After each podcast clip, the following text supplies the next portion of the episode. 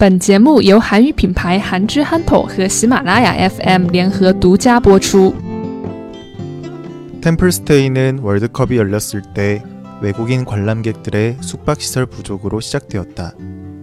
템플스테이는 외국인뿐만 아니라 한국 사람들에게도 좋은 반향을 불러일으켰다. 현재 템플스테이는 100여 곳이 넘는 절에서 참여할 수 있다. 특별한 체험을 하고 싶은 사람들과 자연에서 휴식을 취하고 싶은 사람들이 많이 찾고 있다. 네. 템플스테이. 영어 그대로 해석해 보면 절에서 머무르다, 절에서 지내다 라는 의미가 돼요. 절에서 지낸다라. 글쎄, 왜 절에서 지내는 걸까요? 불교를 믿기 때문에 그런 걸까요? 물론 그런 이유로 템플스테이를 참여하는 사람들도 있기는 하지만 템플스테이를 경험하는 사람들의 대부분은 불교를 믿지 않는 사람들이에요. 이들은 스님들의 생활을 체험하고 수행을 하는 스님들과 대화를 나눠보기도 하고 자연과 가까운 곳에서 휴식을 취하기 위해 템플스테이에 참여하고 있는 거예요. 그러면 원래 절에서는 이러한 관광 코스가 있었던 걸까요? 사실 이 전에는 지금의 템플스테이처럼 체계가 잘 갖춰져 있거나 그러지 않았어요. 예전에도 절을 찾는 사람들이 있기는 했었지만 보통은 현실을 벗어나고 싶거나 지친 사회생활을 그만두고 휴식을 취하러 절을 찾는 사람들이 많았어요. 혹은 뭔가 집중을 하러 가기 위해 찾는 경우도 많았어요. 예를 들면 글을 쓰는 직업을 가진 사람들이 집중이 안 될 때, 그럴 때면 절을 찾는다거나 혹은 수험 공부를 하는 학생들이 공부에만 집중하기 위해서 절을 찾거나 하는 시기였어요. 많은 사람들이 찾는 그런 곳은 아니었었던 거예요. 그렇다면 지금의 템플스테이로 어떻게 발전했던 걸까요? 네. 지금으로부터 몇십 년 전인 2002년에 한국에서는 월드컵이 개최됐었어요. 세계적인 큰 축제인 월드컵을 개최했을 때 한국에서는 갑자기 많은 외국인들과 관광객들이 한국에 몰려왔었어요. 그런데 갑자기 많은 관광객들이 모이게 되니까 이 많은 사람들이 사용할 숙박시설이 부족하게 된 거예요. 그래서 그때 어쩔 수 없이 절에서라도 숙박을 할 수 있게끔 해주자. 라는 아이디어가 나오게 되었고, 음, 그렇게 절에서 지낼 수 있게 한 거예요. 그런데 예상하지 못하게도 절에서 숙박을 했었던 외국인들이 정말 특별하고 좋은 경험을 했다며 너무너무 좋았다고 좋은 평가를 하기 시작했어요. 심지어 깨끗하고 첨단 시설이 잘 갖춰진 편한 호텔에서 머물렀던 것보다 비록 불편하고 오래된 사찰에서 머물었지만 어, 사찰에서 있었던 그 경험이 훨씬 더 좋았다고 소문을 내기 시작한 거죠.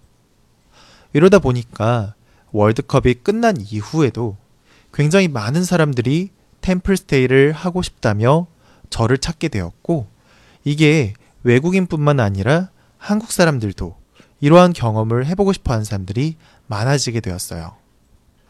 이렇게 점차 절을 찾는 사람들이 많아지니까 각 절마다 더 많은 관광객과 외국인을 데리고 올 수 있게끔 각자 새로운 프로그램을 만들고 더 다양하고 독특한 프로그램을 만들면서 지금의 템플스테이로 발전하게 되었어요. 그러다 보니 템플스테이를 진행하는 사찰이 처음에는 약 30군데밖에 없었는데 이제는 100여 곳이 넘는 사찰들로 확대가 되었고 봄이든 여름이든 가을이든 겨울이든 각기 다른 풍경과 다양한 경험을 할 수 있는 템플스테이를 참여하기 위해 많은 사람들이 찾고 있어요. 템플스테이는 월드컵이 열렸을 때 외국인 관람객들의 숙박시설 부족으로 시작되었다.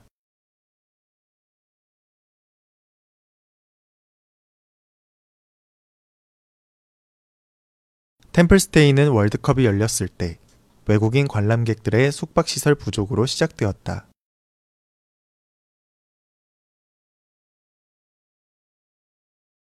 템플스테이는 외국인뿐만 아니라 한국 사람들에게도 좋은 반향을 불러일으켰다.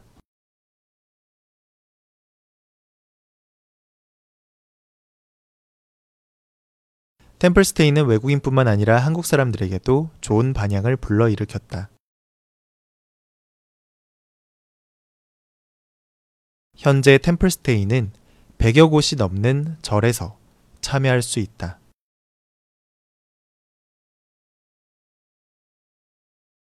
현재 템플스테이는 100여 곳이 넘는 절에서 참여할 수 있다. 특별한 체험을 하고 싶은 사람들과 자연에서 휴식을 취하고 싶은 사람들이 많이 찾고 있다.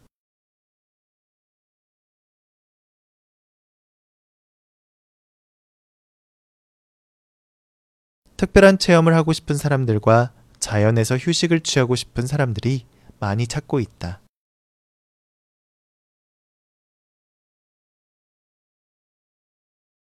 템플스테이는 월드컵이 열렸을 때 외국인 관람객들의 숙박시설 부족으로 시작되었다. 템플스테이는 외국인뿐만 아니라 한국 사람들에게도 좋은 반향을 불러일으켰다. 현재 템플스테이는 100여 곳이 넘는 절에서 참여할 수 있다. 특별한 체험을 하고 싶은 사람들과 자연에서 휴식을 취하고 싶은 사람들이 많이 찾고 있다.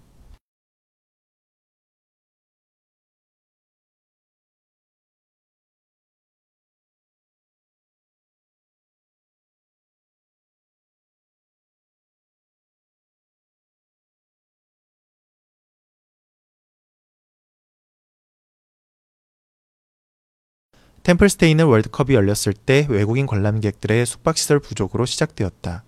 템플스테이는 외국인뿐만 아니라 한국 사람들에게도 좋은 반향을 불러일으켰다. 현재 템플스테이는 100여 곳이 넘는 절에서 참여할 수 있다. 특별한 체험을 하고 싶은 사람들과 자연에서 휴식을 취하고 싶은 사람들이 많이 찾고 있다.